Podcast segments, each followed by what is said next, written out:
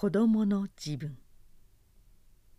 これから父さんはお前たちに自分の子供の自分のことをお話ししようと思います。